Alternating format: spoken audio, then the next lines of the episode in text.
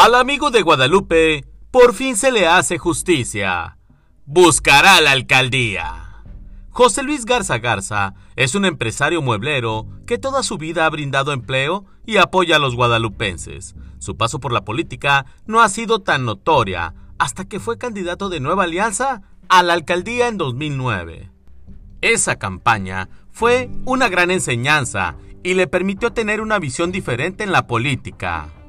Años después, exploró con el PAN la posibilidad de ser abanderado para algún cargo de elección popular, pero le faltaron padrinos, aunado a la cerrazón de la dirigencia panista que jamás permitió que compitiera ni siquiera por una diputación.